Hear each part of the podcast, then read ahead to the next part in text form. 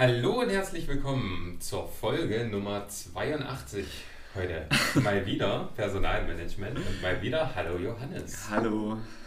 Ja, wie ihr hört, sind wir wieder massiv äh, motiviert. Wir sind heute auch einfach echt ein bisschen durch, so, das muss man vielleicht dazu sagen. Ja, ähm, wir, wir, probieren unser Bestes und so motiviert wie möglich äh, heranzugehen und haben heute noch zwei Inhaltsthemen. Äh, immer die Leistungs- und Personalbeurteilung und dann haben wir noch Gesundheit in der Arbeit. Das sind halt nochmal die beiden Blöcke. Und dann haben wir den inhaltlichen Teil fertig aber das Arbeitsrecht werden wir auf jeden Fall vor unseren Prüfungen jetzt nicht online kriegen. Aber das kommt ja. Später noch, weil es gehört auch mit ins Modul Personalmanagement. Ja. Endsport heute, ne? Endsport. Es wird aber auch Zeit, ey. Es ist wirklich Zeit. Ja, genau, dann wollen wir mit dem ersten Block anfangen. Dann mache ich die erste Hälfte. Also Leistungs- und Personalbeurteilung. Klingt schon wieder wunderschön. Und ähm, ja, wir haben uns auch hier wieder an den Wiederholungsfragen aus unseren Folien äh, einfach strukturiert, einfach uns auch wieder ein bisschen kürzer zu halten und uns relevant zu halten für quasi egoistisch für unsere Prüfungsvorbereitung das Notwendige rauszuholen, weil es ja jetzt auch nur noch ein paar Tage sind. Schon ein bisschen egoistisch. No, also eigentlich schon. Könnte man schon mal ein bisschen, ein bisschen mehr ans, ans Kollektiv denken. Ne? Ja, das Mach mal, mach mal. Ist immer im Hinterkopf. Ihr seid immer bei uns. Mit unseren Gedanken. Fang jetzt mal an, Robert. Ja, sehr gut. Also, Frage 1. Worin bestehen die Vor- und Nachteile, Ziele, Funktionen und Nutzen von Personalbeurteilung? Ja, da wäre es natürlich erstmal spannend zu wissen, was das überhaupt bedeutet. Personalbeurteilung ist die, Bewe die Bewertung eines Organisationsmitglieds hinsichtlich bestimmter Kriterien, Kriterien oh des Leistungsverhaltens aufgrund von Informationen durch einen im Arbeitsalltag wahrnehmenden Beurteiler oder Beurteilerin. Also geht um Leistungsverhalten, Beurteilung und Informationen, die aus dem Arbeitsalltag gewonnen werden. Und da gibt es so ein paar bestimmte äh, Kriterien, also dass es sich um einen festen Zeitpunkt handeln muss bei der Beurteilung nach festen Regeln, einem festen Zweck. Also nicht einfach, wir machen mal eine Beurteilung, einfach mal so, um die Leute zu nerven, sondern immer, wenn ich damit irgendwas erreichen will auf der Leitungsebene quasi. Nach festen Kriterien, das steht ja auch in der Definition, möglichst gleiche Maßstäbe immer anzuwenden und möglichst einen gleichen Wissens- und äh, Übungsstand durch den Beobachter oder die Beobachterin. Also das, ne, hatten wir ja in unserem Beobachtungsmodul im zweiten Semester, was da so alles dazugehört. Dann haben wir die Ziele. Also zu den Zielen gehört die Objektivierung der Personalarbeit. Ne? Also in Sozialwissenschaften wissen wir, dass es äh, Objektivität so nicht gibt, ne? aber ist jetzt hier, um das zu vereinfachen, kann man sagen, man hat einfach bestimmte Kriterien, an denen man die Personalarbeit beurteilt und die sind immer die gleichen. Hatten wir letzte Folge mit dieser Validität und all sowas. Ähm, die Verbesserung der Führungsqualität, ne, weil es ja auch für die äh, Führungsfachkraft ähm, äh, letztendlich gute Anhaltspunkte bietet. Die Einheitlichkeit des Führungsverhaltens, ne, also dass da auch geguckt wird. Man kann ja auch äh, Führungskräfte beurteilen quasi die Potenzialnutzung. Ne? Also wenn ich Leistungsverhalten von jemandem analysiere, kann ich ja auch mit einer Potenzialanalyse oder einem Vergleich feststellen, okay, wo hat die Person noch Potenziale und was steht der Person eigentlich im Weg, die zu nutzen. Ähm, die Steigerung der Leistung ist klar. Die Entgeltermittlung, ne, wenn ich jetzt so ein Leistungsbezahlmodell habe, muss ich das ja irgendwie ermitteln. Ähm, den Personaleinsatz und die Entwicklung, da hatten wir extra Folgen zu äh, als Motivator und Intensivierung der Kommunikation. Ne, wissen wir auch, dass Kommunikation das irgendwie die, die, das Zentrale in Systemen ist, also auch in der Organisation. Kontrolle von personellen Maßnahmen und Erfolgskontrolle. Ja, braucht man auch nichts weiter zu sagen, denke ich. Und Zeugniserstellung. Also Zeugnis ist, glaube ich, so das Ding, was allen als erstes einfallen sollte, wenn es um Personalbeurteilung geht. Also so ein, na, so ein Paradebeispiel ist ein Zeugnis. Da wird einfach eine Person beurteilt. Genau. Dann war die Frage nach Funktion und die kann man so unterteilen. Ähm, die erste Unterteilung wäre die interpersonalen Entscheidungen. Also haben wir hier wieder die Entgeltfindung, eine Beförderung oder auch Kündigung aus Leistungsgründen. Intrapersonelle Entscheidungen wären dann sowas wie Feedback, Verhaltenssteuerung, Beratung oder eine Stärken-Schwächen-Analyse. Ähm, Systemerhaltung wäre ein weiterer Punkt. Ja, also Systemerhaltung ist halt auch immer na, um welchen Preis letztendlich. Na, aber da geht es dann halt um die Personalplanung, die Planung von Entwicklungsbedarf und die Evaluation von Zielerreichung. Ähm, in sozialen Unternehmen alles drei schwierig. Ne? Ähm, Planung ist generell erstmal ein schwieriger Begriff, weil das müsste bedeuten, man kann die Zukunft sehr genau abschätzen, was oft nicht der Fall ist. Und Evaluation der Zielerreichung bedeutet, ich hätte irgendwie ein Ergebnis, was ich an ganz klaren Kriterien festmachen kann. In der sozialen Arbeit auch schwierig. Haben wir uns aber ja auch schon drüber unterhalten, brauchen wir jetzt nicht nochmal vertiefen. Ja. Und dann hätten wir noch die Dokumentation und dazu äh, zählen die Begründung von Personalentscheidungen und die äh, Kriterien zur Validierung von Personalauswahl und Entwicklung. Ja, also das wären jetzt alles so Funktionen. Ähm, sehe ich gerade Vor- und Nachteile, haben wir hier gar nicht äh, ausgearbeitet. Och, das können wir, glaube ich, kurz so sammeln. Ne? Also ich sehe schon, dass das Vorteile hat.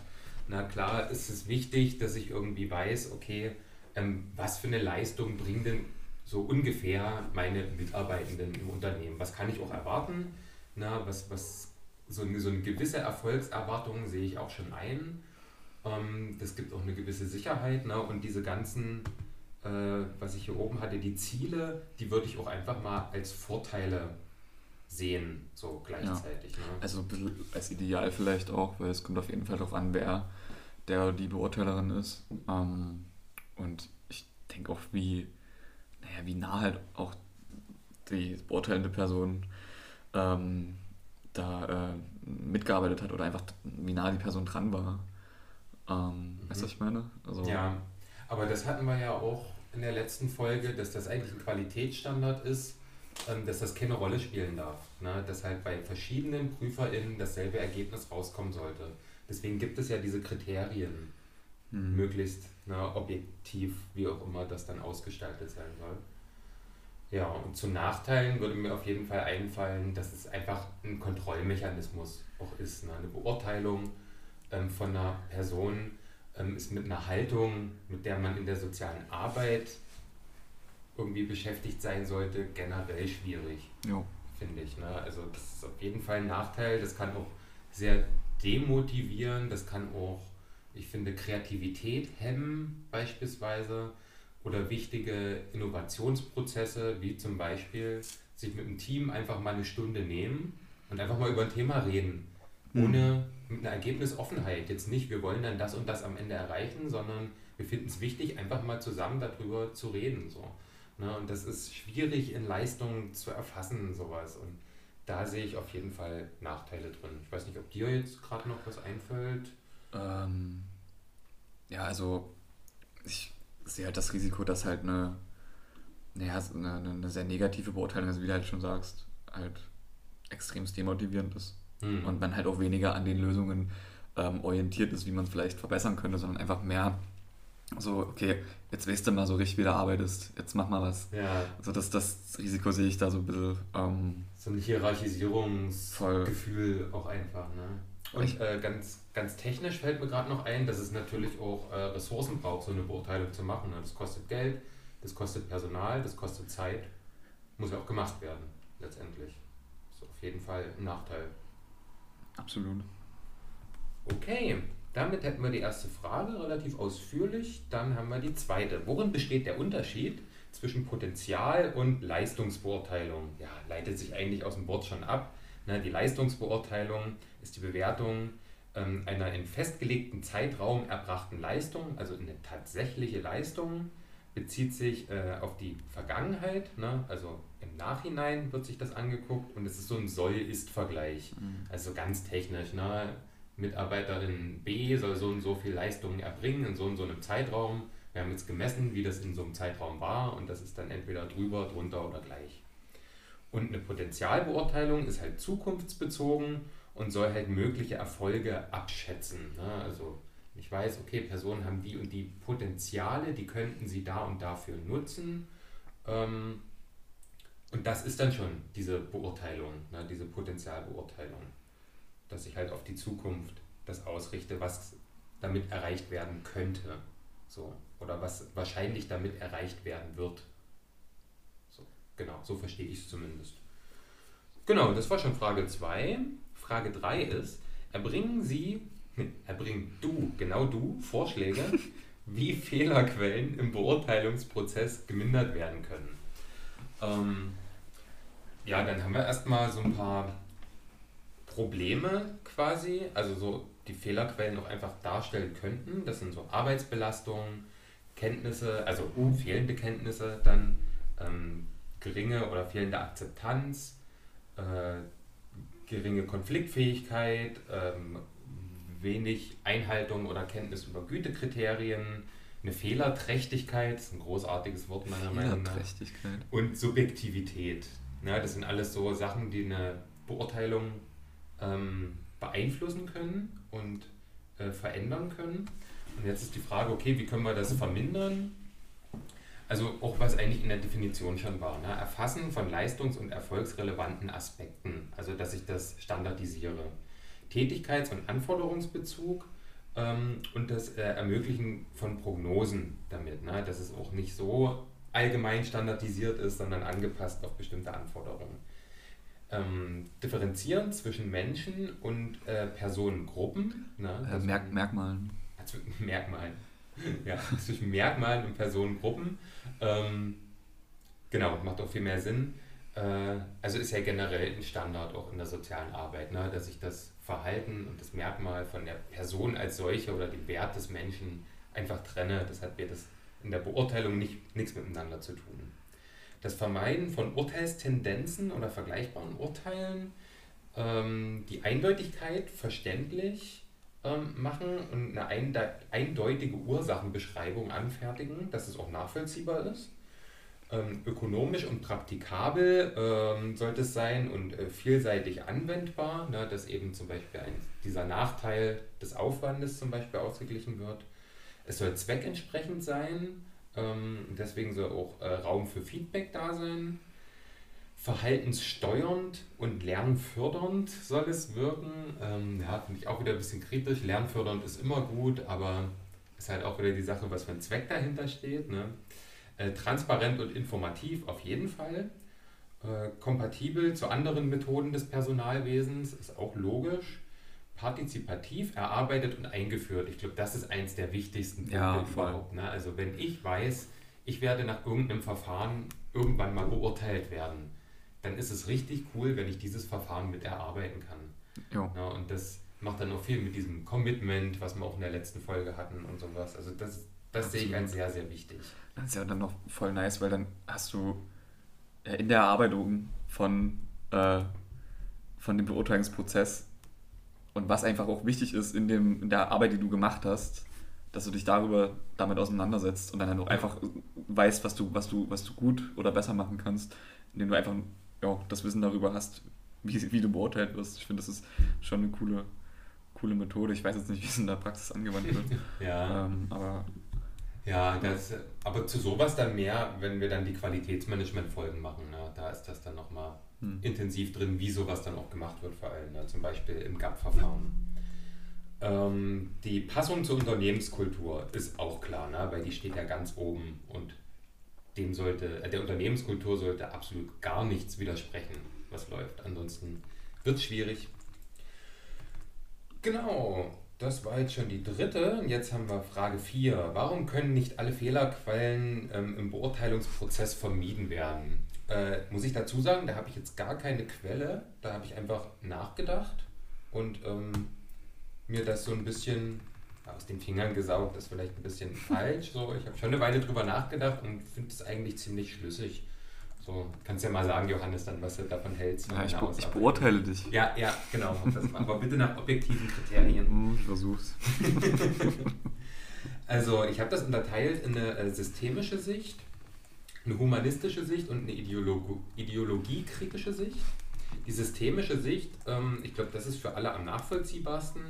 Wir haben halt ähm, drei Systeme und das ist einmal äh, der äh, die Organisation, äh, der, der oder die Beurteilende ähm, und der oder die beurteilt wird, sozusagen.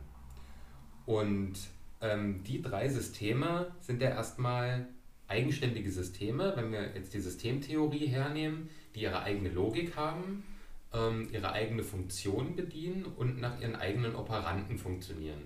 Und die können wir nicht äh, steuern, die können wir nur irritieren. Wir können nie ein System von außen steuern und sagen, wenn ich das mache, verhält sich das System auf jeden Fall so. Ähm, und das, finde ich, ist ein Grund, warum nie alle Fehlerquellen im Beurteilungsprozess raus können, weil ich immer nur irritieren kann. Ich kann es einfach nicht von vornherein wissen. Ich kann eine systeminterne Logik, würde jetzt sehr, sehr tief gehen. Es geht schon, die zu beeinflussen, aber immer wäre das jetzt sehr weit auszuholen, um das zu erklären. Und andererseits ist es jetzt auf der Ebene, wo wir uns befinden, hier in den Grundlagen, würde ich sagen, kann man das schon so sagen, dass es einfach nicht steuerbar ist. Dann zur humanistischen Sicht ähm, habe ich mir aufgeschrieben, Personen sind vielfältig und für andere Personen nicht vollständig zu erfassen. Äh, ich denke, das können wir auch alle nachvollziehen, was ich so damit meine. Ne? Also das Verhalten von Personen hat zudem auch viele Einflussfaktoren, wie zum Beispiel Umwelteinflüsse, die äh, Anlagen, also die Genetik, die Situation, äh, der emotionale Zustand und noch viele weitere. Und erstmal kann ich die nie alle einrechnen und zweitens kann ich nie wissen, wie die sich in der Person selber dann ausgestalten, wenn sie diesen Umwelteinflüssen ausgesetzt ist.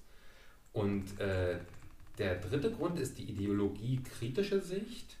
Ähm, diese Beurteilung läuft nach ökonomischen Maßstäben. Und äh, die hat gewisse Prämissen, also Vorannahmen. Und zwar, dass der Mensch mehr ähm, äh, oder teilweise auch weniger als der äh, Homo economus, economicus ist. Also, dass er aus Anfrage, äh, Nachfrage und Angebot quasi sein Verhalten lenkt, sein Konsumverhalten vor allem. Das ist halt sehr, sehr krass reduziert weil wir einfach so viele Menschenbilder kennen, die alle irgendwie gleichzeitig wichtig sind mhm. äh, und das so sehr darauf ähm, reduziert ist, dass menschliches Verhalten messbar gemacht wird dadurch. So eine Art erzwungene Messbarkeit ne? und nicht jeder Aspekt von menschlichem Verhalten ist messbar oder berechenbar oder vielleicht sogar die wenigsten. Und das vernachlässigt halt Aspekte, die nicht unternehmensfördernd oder für das Unternehmen irrelevant sind die aber trotzdem eine Person ja ausmachen. Zum Beispiel ähm, Nachhaltigkeit ohne Ziel der Umsatzsteigerung durchs Image beis beispielsweise.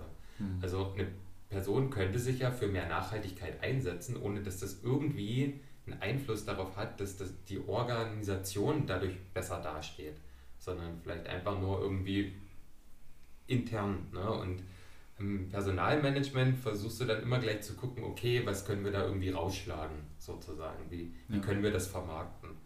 Und auch äh, höhere, Le höhere Löhne, und zwar nur als Wertschätzung, ohne äh, so eine Unternehmensbindung erhöhen zu wollen. Also da bin ich so mhm. sehr auf der, auf der Intentionsebene, ne? warum mache ich das? Und ähm, genau, und äh, da das nicht passiert, bin ich halt in dieser Beurteilung einfach in diesen ökonomischen Maßstäben drin, weil ich da drin sein muss, weil ich sonst nicht messen kann. Und äh, da drin sehe ich auf jeden Fall auch einen Grund, warum die Fehlerquellen nie komplett raus können. Ja, und das wären so meine großen drei Felder. Also du meinst quasi so, man ist so ein bisschen in den, den Ketten der Marktwirtschaft und ähm, muss mhm. auf der Ebene halt beurteilen. Genau. Ähm, ja, und vernachlässigt damit halt Dinge, die jetzt vielleicht auch noch Menschen ausmachen können, aber nicht ins, ins Ideal einer produktiven Personalführung passen. Genau. Ja. Ja, genau. nee, also um das zu beurteilen, fand ich jetzt schon nie so gut eigentlich. nee, also, ne, ich finde es supi. Ja, also nachvollziehbar vor allem, das ist ja, voll. wichtig. No? Genau, ja. Ich kann euch nicht sagen, wie viele Punkte ihr da in irgendeiner Prüfung drauf kriegt, aber ich würde einfach mal behaupten, dass das alles dreist zutrifft. So, da bin ich Ja, aber darum geht's doch, Robert. ziemlich sicher. darum geht Ja, ja, klar. Na, weil ich halt eingeleitet habe mit, wir machen das ja aus egoistischen Gründen zur Prüfungsvorbereitung, Mhm. aber auch da brechen wir ja immer mal aus, wenn es uns, äh, nee, zu blöd ist fies, wenn es uns einfach, naja, wenn, wenn, wenn wir halt einfach denken, okay, wir haben da vielleicht aus anderen Modulen, aus anderen Kenntnissen, die wir haben, schon ein umfassenderes Wissen zu. So, dann brauche ich nicht da irgendwelche Punkte copy-pasten, sozusagen. Genau. Cool. Ähm, jo, ich bin dran. Ja. Welche Rolle spielt äh, das Mitarbeiterinnengespräch am Ende des Beurteilungsprozesses? Wie sollte es gestalten werden?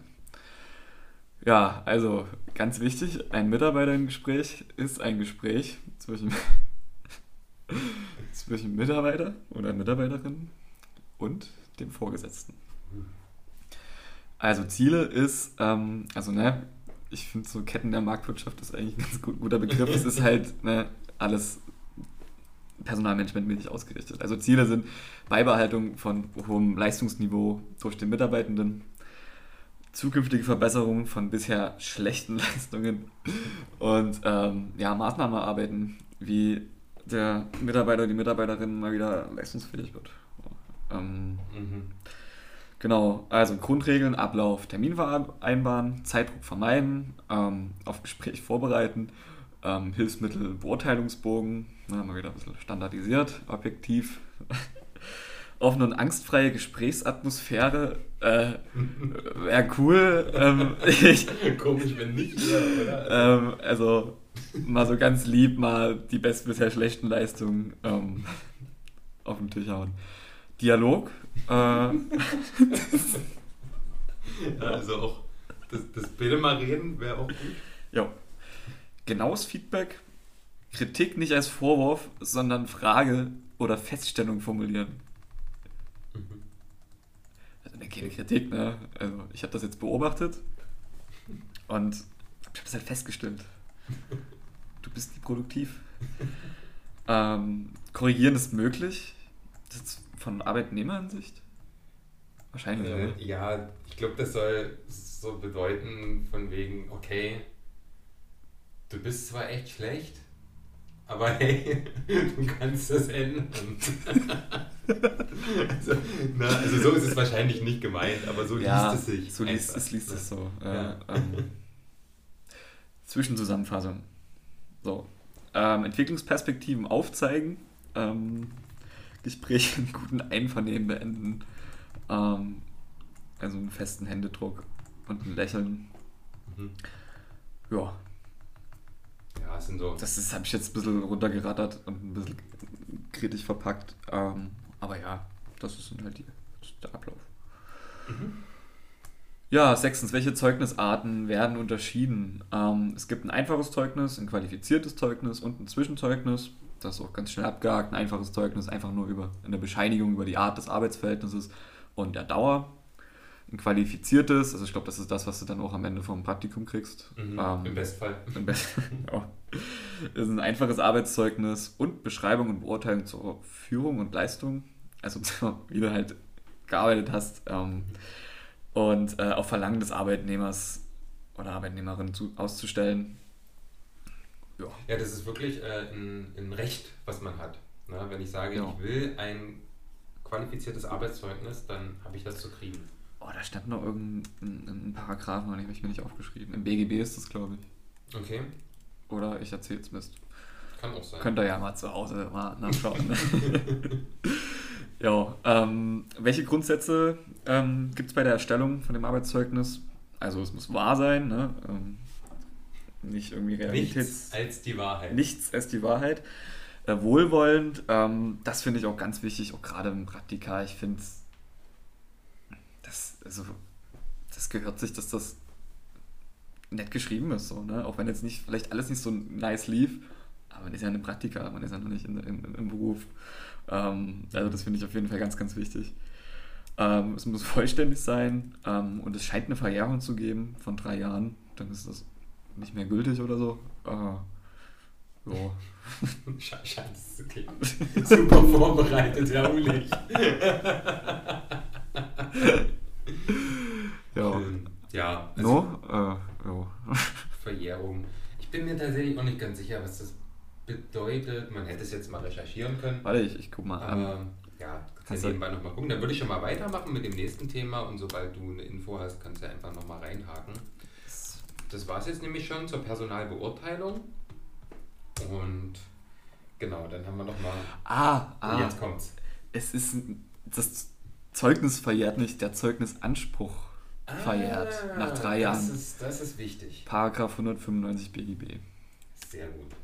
Okay, also so. ich kann nicht nach fünf Jahren kommen, ey, hier, ich will übrigens mein Arbeitszeugnis jetzt haben. Ja. Und dann sagt der Arbeitgeber oder Geberin, naja, hier, äh, blättert das BGB auf, wirft es dir ins Gesicht mit Anlauf und dann kannst du wieder gehen. Gut. No? No? Genau. Gesundheit in der Arbeit. Da sind es ein paar mehr, sind elf Fragen. Ähm, boah, steigen wir einfach mal ein. Welche Krankheiten führen am häufigsten zu Arbeitsausfällen? Ja, da gibt es ein paar Statistiken. Ähm, und so die vier größten sind tatsächlich äh, Krankheiten im Muskel- und Skelettsystem. Also alles, was so irgendwelche. Dorrücken. Dorrücken, genau. Einfach, einfach mal Dorrücken. Dann äh, psychische Erkrankungen, ne, auf, auf jeden Fall. Ähm, Atmungssystem ist tatsächlich relativ häufig. Ähm, wobei ich jetzt denke, das ist jetzt natürlich nicht auf den sozialen Bereich bezogen, sondern ja, generell genau. in der Arbeitswelt. Ähm, und Verletzungen bzw. Vergiftungen, das wird, wurde auch zusammengeführt. Und das sind ähm, die vier größten Erkrankungssysteme, sage ich mal, so Bereiche, die am häufigsten äh, statistisch zu Arbeitsausfällen führen. Na, und gerade Muskel- und Skelettsystem war wirklich ganz weit oben. Ähm, ja, dadurch, dass halt so Bürojobs immer weiter zunehmen, ne, äh, denke ich mal, ist da auch einfach die Gefahr immer höher und ja auch in der sozialen Arbeit regelmäßig. Genau, Frage 2. Warum ist Präsentismus ein Problem? Ja, also es gibt ja den Absentismus, also das Fernbleiben von der Arbeit und den Präsentismus, Dasein um jeden Preis quasi. Ähm, es kann halt natürlich jetzt aus wieder Führungsebene, ne, aus der Personalführungsebene betrachtet, Produktionsverluste, die dadurch entstehen, dass Mitarbeitende am Arbeitsplatz erscheinen, ähm, aber durch Gesundheitsprobleme weniger leisten. Zum Beispiel anstatt sich einfach mal auch zwei Wochen krank zu schreiben, anstatt nur drei oder vier Tage, um halt sich auch wirklich auszukurieren, dann halt irgendwie drei oder vier Wochen eher so mäßige Leistung erbringen können und auch einfach nicht zufrieden sind, äh, weil sie nicht komplett erholt sind. Weißt du, was ich was mir da gerade so in den Sinn kam, ich finde es halt krass, weil dieser Präsentismus ja eigentlich eine Folge von einer Verpflichtung gegenüber einer Tätigkeit ist. Ähm, oder gegenüber einer vielleicht auch einer Identifikation mit dem Unternehmen, dass man krank auf Arbeit kommt, so ohne mich läuft es ja nicht. Oder es ist, wir sind einfach zu wenig, wer soll es denn machen? Zum Beispiel, ja. Ähm, ja, als Beispiel jetzt. Mhm. Ähm, ja, und das ist hier wieder so, naja, so auf den Arbeitnehmer oder Unternehmerin so fokussiert mhm. sich liest zumindest. Ne? Und, ja. Äh, ja, so als, als kleiner Gedanke. Ja, es ist halt wirklich, ne, wir haben halt hier diese Managementbrille auf. Ja. Und Warte mal, die habe ich, halt hab ich gerade noch nicht auf. Ach, die hast du noch nie auf? Äh, ah. so, die, die, Gläser putzen, die vergessen sind bloß unscharf.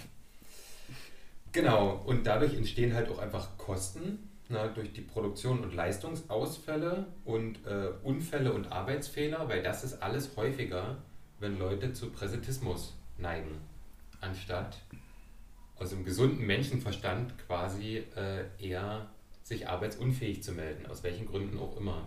Es kann ja auch sein, ich habe irgendwie einen Verlust erlitten in meinem Bekannten- oder Familienkreis und, ne, und sag mir dann, äh, ja gut, in drei Tagen muss ich das auch mal jetzt irgendwie gegessen haben, weil ich muss ja wieder arbeiten. So, nee, man kann auch einfach mal drei Wochen zu Hause bleiben, um sich halt ja. mit der eigenen Trauer zu beschäftigen. Na, sowas zum Beispiel. Voll. Ähm, genau, dann gibt es hier die äh, Unilever Deutschland Holding AG und die hat äh, da auch ein bisschen zu geforscht und hat halt erforscht, dass im Jahr 2012 diese Kosten aufgrund von Präsentismus 7 Millionen Euro betragen haben. Ich glaube deutschlandweit. Und das ist schon nicht wenig. Ich finde, das klingt gar nicht so viel für alle Unternehmen. Hm. Naja, du das sind ja Personalkosten, ja, ja, also Mehrkosten. Genau. Okay, du kannst ja. ja auch nicht davon ausgehen, dass jeder Präsentismus direkt zu Mehrkosten führt. Na, das ist ja Hm. nur auch nicht unbedingt so. Hm. Und drei Viertel des Wertes durch Anwesenheit ähm, am Arbeitsplatz trotz Krankheit. Na, Mhm. also wirklich, da geht es wirklich um Krankheit. Krank auf Arbeit gewesen. Ob die das dann gegenrechnen mit den Kosten, die entstanden wären, wenn sie gar nicht gekommen wären? Ich weiß nicht, wie genau die das berechnen. Das kann man sich ja nochmal angucken. Also Ja. Unilever Deutschland Holding AG findet man bestimmt. Ähm, ja, das sind halt so in Anführungszeichen unsichtbare Kosten für das Unternehmen. Ne? Weil das ist halt schwer aufzudecken, wenn man sich mit diesem Prinzip des Präsentismus gar nicht beschäftigt beispielsweise. Gut, Frage 3. Grenzen Sie die Begriffe be psychische Belastung, psychische Beanspruchung, Stressoren und Stress voneinander ab?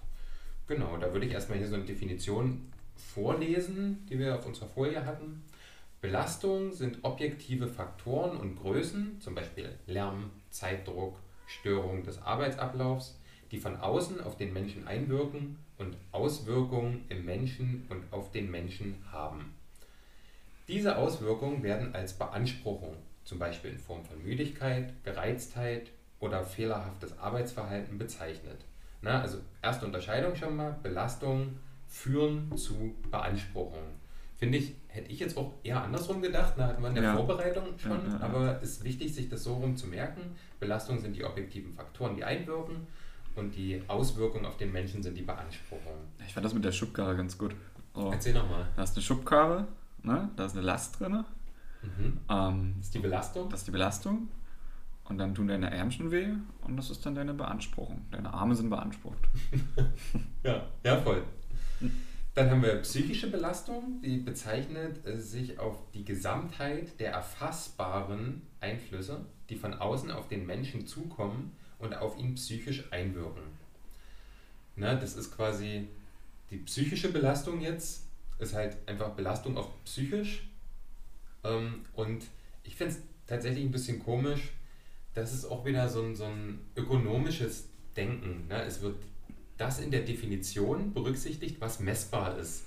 Ja. das, was nicht messbar ist, gehört einfach gar nicht in den Begriff. So. Obwohl ja, wenn man jetzt so sprachphilosophisch zum Beispiel da rangehen würde, wäre es ja eigentlich anders. Ne? Eine Belastung beinhaltet alles, was einwirkt. Und was davon messbar ist, müsste ja nochmal einen extra Begriff bekommen. Ja, also voll. so wäre es so in meinem logischen Denken gerade. Ah, Ich merke, du hast gerade die Brille nicht auf. Oh, ich habe die Brille nicht auf, warte. Das ist so unlustig. Ja, schon. genau, und dann haben wir halt noch die psychische Beanspruchung. Ähm, die wird die individuelle, zeitlich unmittelbare und nicht langfristige Auswirkung der psychischen Belastung im Menschen in Abhängigkeit von seinen individuellen Voraussetzungen und seinem Zustand verstanden.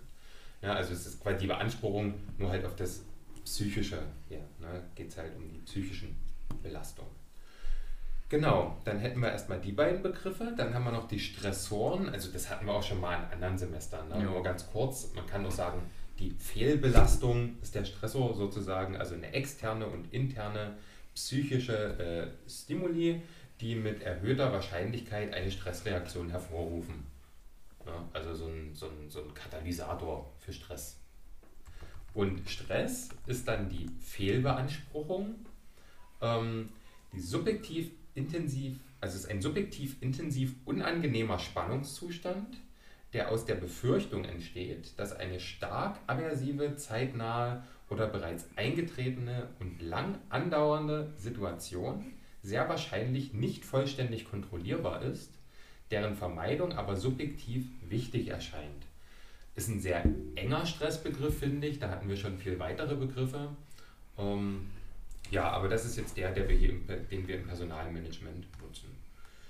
Genau, Frage 4. Nennen Sie mindestens acht Belastungen.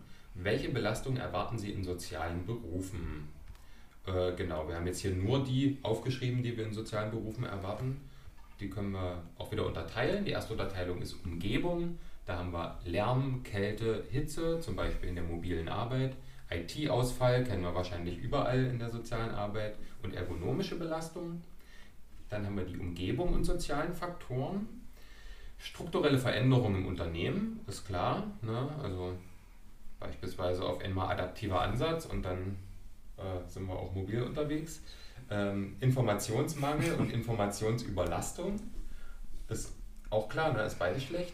Wechsel der Umgebung, KollegInnen oder Aufgaben, das wären so Umgebung und soziale Faktoren.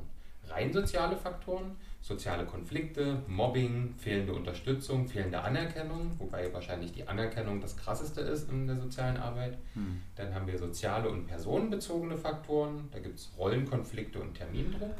Zum Beispiel durch den adaptiven Ansatz. Zum Beispiel durch den adaptiven Ansatz. ähm, personenbezogene Faktoren, Angst vor Aufgaben, vor Misserfolg, vor Tadel oder vor Sanktionen, ineffiziente Handlungsstile, mangelnde Berufserfahrung und familiäre Konflikte. Ja, alles recht nachvollziehbar, denke ich.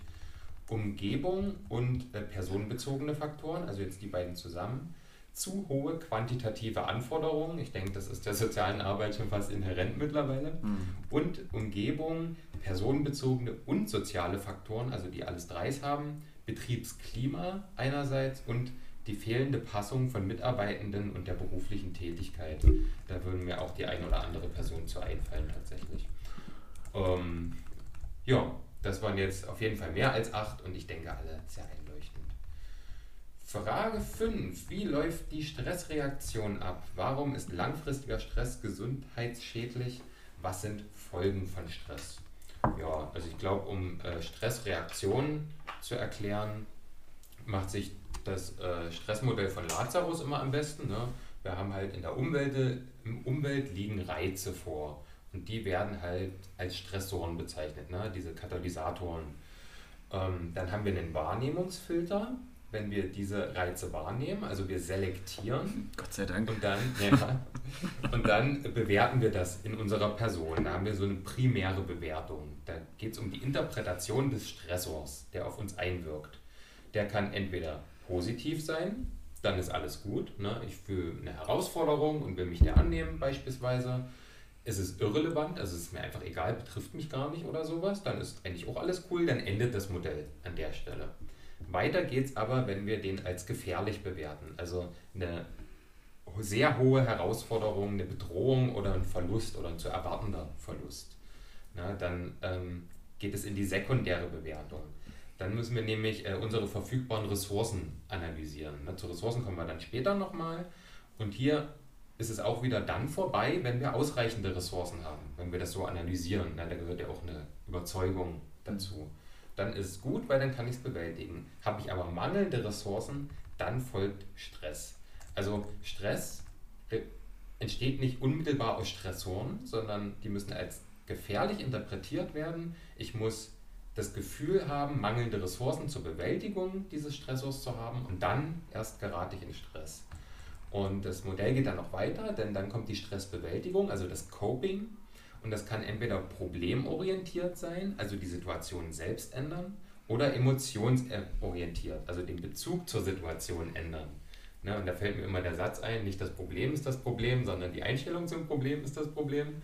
Das lässt sich auf nicht alles anwenden, aber auf vieles. Genau, und danach, wenn ich das dann geändert habe, entweder das eine oder das andere, kommt eine Neubewertung und dann kann ich mich anpassen und daraus lernen für folgende Stressoren, Einwirkungen. Genau, und noch die Folgen von langfristigem Stress. Danach war noch die Frage, also auf den Geist zum Beispiel haben wir Konzentrationsstörungen, Denkblockaden, Vergesslichkeit oder Störanlagen. Wir haben im Verhalten Unruhe, Schlafstörungen, Antriebslosigkeit, sexuelle Probleme, was auch immer das bedeuten soll, und Ratlos Rastlosigkeit. Auf, auf der Körperebene haben wir Herz-Kreislauf-Beschwerden, Kopfschmerzen, häufige Erkältungen und Muskelzuckungen bei den Gefühlen ist das letzte jetzt, haben wir Gereiztheit, Lustlosigkeit, Gefühl der ständigen Überforderung, deprimiert sein oder verängstigt sein. Genau, dann habe ich jetzt noch Frage 6, ist jetzt meine letzte zumindest. Welche Tätigkeiten sind besonders belastend und warum? Ähm, es ist jetzt keine direkten Tätigkeiten, sondern eher die Merkmale der Tätigkeiten. Also eine hohe Arbeitsintensität, ne? Um, geringe zur Verfügung stehender Handlungsspielraum für die Arbeitsausführung, äh, ein High Strain, also das heißt eine Kombination aus hoher Arbeitsintensität und gleichzeitig geringem Handlungsspielraum, geringe soziale Unterstützung am Arbeitsplatz und ähm, dieser Effort-Reward Imbalance, also diese, dieses Ungleichgewicht zwischen Anforderungen und einer hohen Anstrengung bzw. Verausgabung ähm, zu fordern und der, die erhaltene Anerkennung bzw. Belohnung ist dann halt sehr gering mhm. oder bedeutungslos. Ähm, da, also das wären alles Eigenschaften von Tätigkeiten, die besonders belastend sind. Und warum? Weil das alles, was ich jetzt erzählt habe, erhöht das Risiko für Angststörungen und Depressionen, was ja eine sehr intensive langfristige Folge ist. Hm. Da fallen mir so viele Niedriglohnjobs ein. Zum Beispiel? Ich finde jetzt. Hm. So viele. So viele. Nee, ich überlege gerade, was ich, was ich, was ich ja. bringe, aber naja, wie schon letztens, Reinigungskräfte. Mhm. Auch im Straßenbau. Ähm, ich, ich, ja, also nicht, nicht überall, aber es ist wirklich alles subjektiv. Mhm. Mhm. Aber da, da findet man das, glaube ich, sehr viel. Genau, ähm, dann mache ich mal weiter mit äh, zwei theoretischen Modellen zur Belastung bzw. Stress in der Erwerbsarbeit. Und ähm, weil wir gerade schon so Belastungs- und Beanspruchungen ähm, ja schon per Definition ein bisschen erklärt haben, haben wir hier so das Belastungs-Beanspruchungsmodell. Ähm, das heißt, wir haben ähm, äußere Einflüsse, also könnte man vielleicht auch als Stressoren wieder äh, definieren. Mhm. Ähm, und das sind quasi jetzt auf die Erwerbsarbeit bezogen Arbeitsbedingungen, die psychische Belastung hervorrufen. Ähm, und dann haben wir noch einen extra Punkt der Belastung. Ähm, das heißt, die psychische Belastung durch die Einflüsse. Hm. Ja, auch ein bisschen komisch, ja. irgendwie die Grafik, aber halt, also einfach die Folge, ne? durch diese durch diese Einflüsse entstehen dann diese psychischen ah, Da würde dann schon wieder Beanspruchungen passen. Ich habe ja durch die Belastung eine psychische Beanspruchung. Aber egal, auf jeden Fall haben wir die Belastung, ne? psychische mhm. Belastung und ähm, jetzt ähm, gehen wir so, also das ist jetzt abhängig von individuellen Merkmalen, da können wir vielleicht ein bisschen das, das Stressmodell von Lazarus dazwischen setzen, wie wir das jetzt äh, als Individuum filtern mhm. ähm, und haben dann halt äh, entweder eine Aktivierung ähm, oder eine Fehlbeanspruchung. Mhm. Das heißt, Aktivierung ist ähm, dann wie so, vielleicht so ein bisschen wie positiver Stress ähm, und dann haben wir Gesundheit, Wohlbefinden, Leistung, Produktivität. Ich sehe jetzt irgendwie halt die, die, die, die psychische Belastung als, naja, als Motivator. Also ich habe Bock, ich habe Kapazitäten und ähm, dadurch entsteht dann Wohlbefinden bei mir und Produktivität. Oder ich bin gerade irgendwie nicht so gut drauf und habe eine Fehlbeanspruchung und äh, es führt dann zu Krankheit, Fehlzeiten, Fluktuation und Leistungsminderung. Genau, achso, das zweite, hier hätten wir jetzt auch Lazarus noch mit erklärt, aber da das Robert jetzt schon vorgestellt hat. Uh, ja, also du hast halt die, die Aufgabe gar nicht vorgelesen, Johannes. Ich habe die Aufgabe. Genau, also geht es halt darum, zwei theoretische Modelle ähm, von Stress in der Erwerbsarbeit vorzustellen. Okay. Ja, und deswegen jetzt die beiden. Mhm. Genau, äh, erklären Sie Burnout. Also was versteht man unter Burnout und wie entsteht Burnout? Ähm, also Burnout äh, ist ein besonderer Zustand. Äh, Kann man von ausgehen. Ja. Es ist ähm, berufsbezogene chronische Erschöpfung. Und da erinnere ich mich gerade, unsere Dozentin immer gesagt, es ist ganz wichtig, dass es berufsbezogen ist. Ja. Sonst ist es nicht Burnout, weil das schon sehr inflationär auch verwendet wird, der Begriff. Ne? Absolut. Mhm. Um, ähm, ja, aber wahrscheinlich auch, weil halt die meisten Menschen, die Burnout-Symptome und das dann vielleicht so inflationär verwenden, ja auch alle im Berufskontext sind. ähm, mhm. Ja, also insbesondere in Sozial- und Pflegeberufen, also ich denke gerade in Pflegeberufen, ähm, eine Kombination aus einem übelsten Workload und ähm, wenig Personal. ich glaube, ähm, statistisch sind die Sozialberufe immer noch höher an der Burnout-Rate als die Pflegeberufe. Ja, echt? Hm, ich glaube schon. Krass. Ja. Ja, ich habe jetzt auch eine Statistik im Kopf aus dieser Doku, die wir, glaube ich, schon mal empfohlen haben, äh, Arbeit ohne Sinn auf Arte. Mhm äh, wurde gemeint, dass unter den Millennial, Millennials, Millennials, Millennials äh, wie drei von fünf Personen ähm, oder Arbeitskräfte Burnout-Symptome aufzeigen. Also das ist wirklich, wirklich krass verbreitet. Über die Hälfte halt. Ne? Über die Hälfte, das ist so heftig. Mhm. Ähm, und es ist meist als ein Syndrom aus äh, emotionaler Erschöpfung Depersonalisierungs... Depersonalisierung. also heute, heute ist echt vorbei. Ja, ja, wie gesagt, wir sind ein bisschen durch heute. Depersonalisierungs... Nee, einfach Depersonalisierung. Ach, das, da ist noch ein Und ja, ohne genau. Leerzeichen. Ah, Du hast bei dir das Leerzeichen nicht eingefügt. Mm. Ja, ja, ja, sehr gut. Und reduzierte Leistungsfähigkeit. Also die drei, drei Dinger. Und ähm, genau, dann haben wir hier quasi noch ein Burnout-Modell Zur Entstehung. zur Entstehung. Ähm, das heißt, wir haben persönliche Stressoren, wir haben hohe Leistungserwartungen und hohe Involviertheit in der Arbeit. Ähm, ich glaube, was ziemlich oft zutrifft. Ähm, und Stressoren in der Arbeit und der Organisation. Das heißt so wahrscheinlich Interaktion mit äh, den äh, anderen Mitarbeitenden. Mhm. Also Rollenkonflikt, Rollenüberlastung, Häufigkeit, Länge und Intensität persönlicher Kontakte, hohe Erwartung des Unternehmens. Ähm, und die, diese Kombination führt zur emotionalen Erschöpfung. Und ähm, Depersonalisation und Gefühl reduzierter Leistungsfähigkeit. Und das, was du gerade schon eigentlich erwähnt hast. genau, also die, ah ja, die drei Dinge. Nur noch mal als Modell verpackt. So. Mhm. Genau, und die drei Dinge, die führen zur Einstellungs- und Verhaltenssymptome von Burnout. Das heißt eine negative Einstellung, Ermüdung, Frustration, Hilflosigkeit, Zurückgezogenheit, ähm, auch so von sozialen Kontakten und Freizeitaktivitäten, weil ich glaube, also könnte mir vorstellen, dass dann wirklich die Regeneration außerhalb der Arbeit wirklich nur noch zur Regeneration von der Arbeit genutzt werden kann. Ähm, und naja, man sich extrem zurückzieht. Mhm. Ja. Ja. ja, Burnout, krasses Thema. Also hätten wir jetzt nicht irgendwie diesen Prüfungsdruck, denke ich, hätten wir da vielleicht auch mal intensiver noch drüber geredet. Ne? Also ja. finde ich auf jeden Fall cool. Aber ja, sei es drum.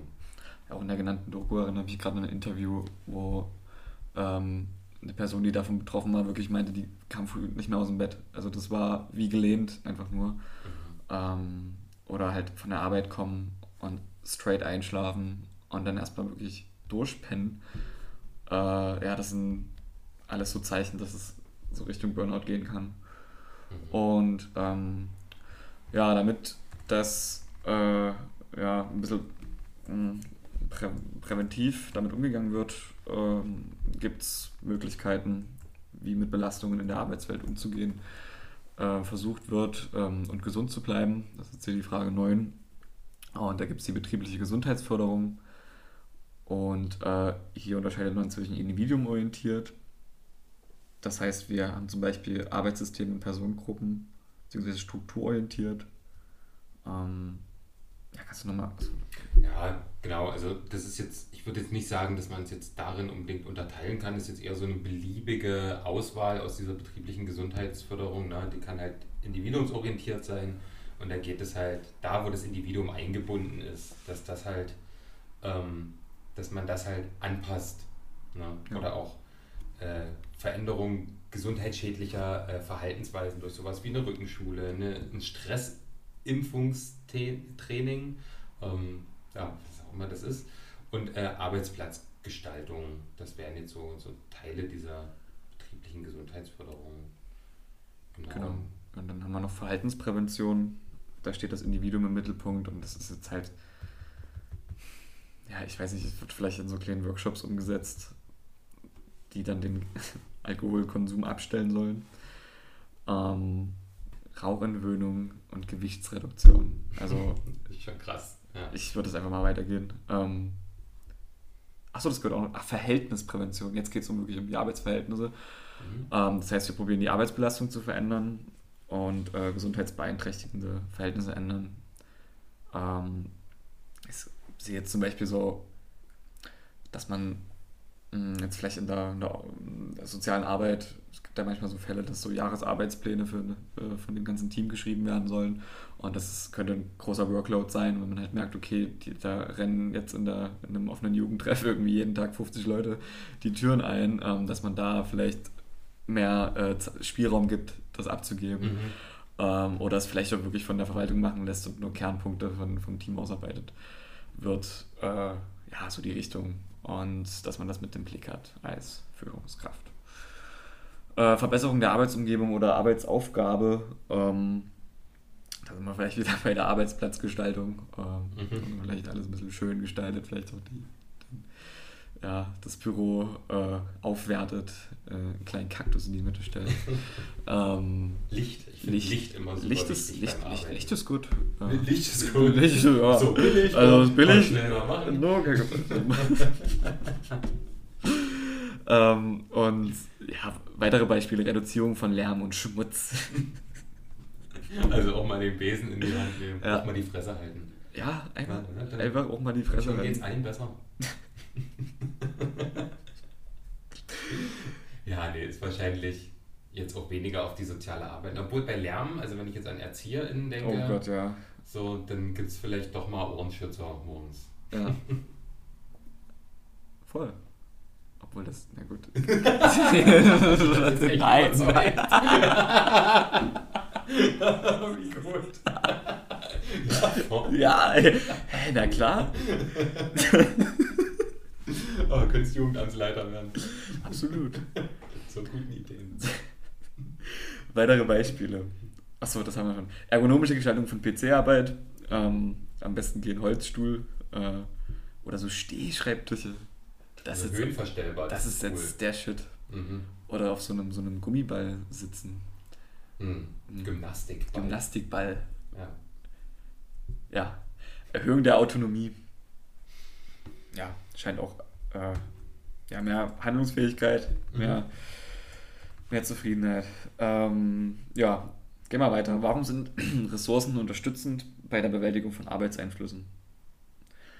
Ja, Ressourcen, also das ist so eine ganz allgemeine Frage. Äh, also auch da haben wir jetzt keine Quellen, ne? da haben wir einfach nachgedacht und gesammelt.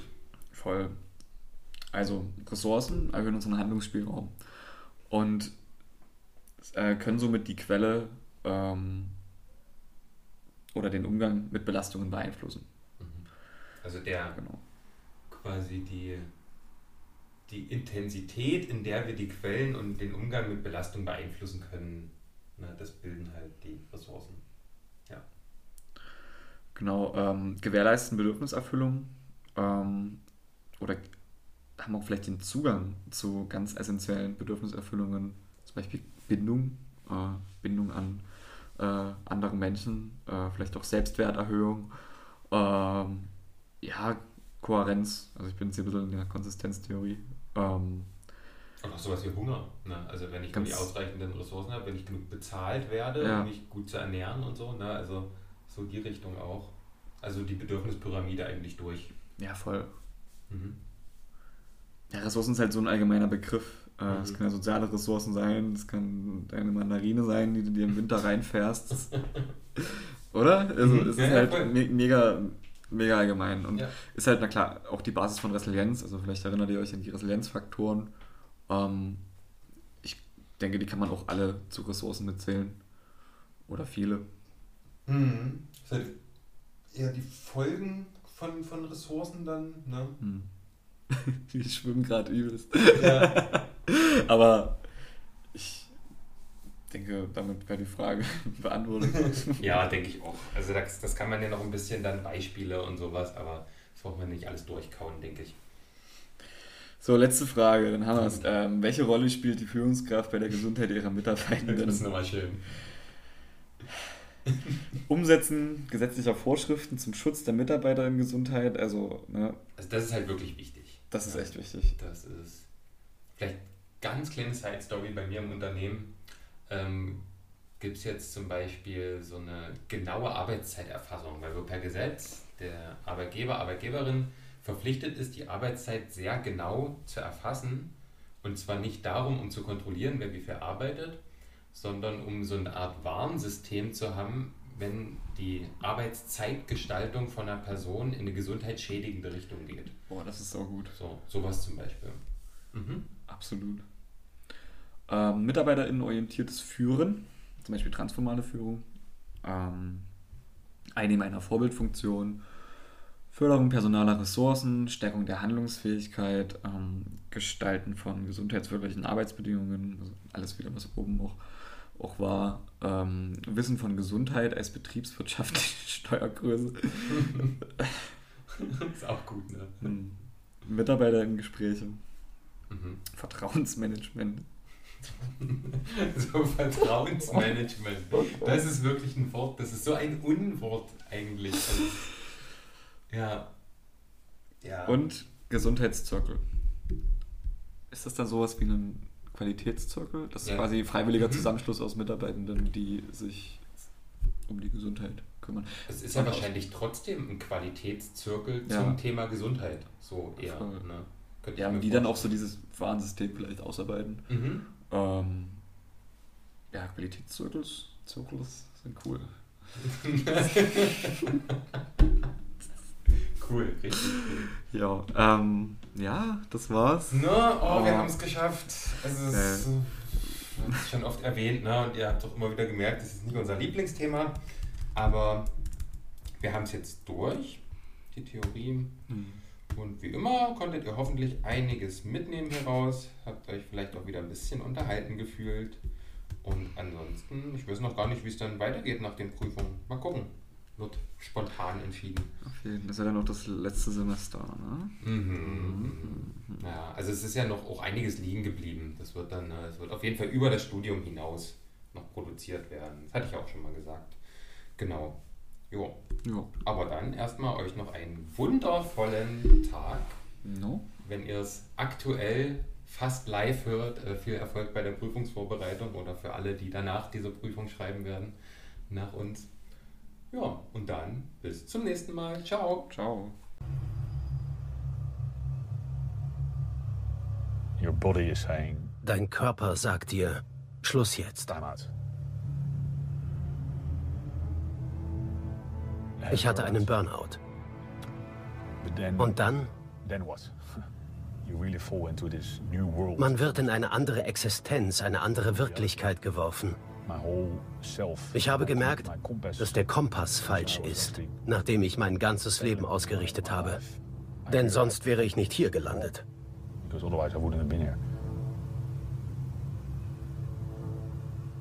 Man fühlt sich wie ein Versager.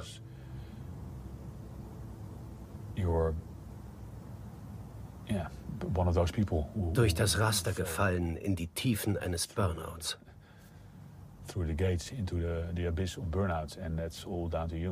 Und man ist selbst schuld. Man hat versagt. Man ist eine Last für die Gesellschaft und den Arbeitgeber.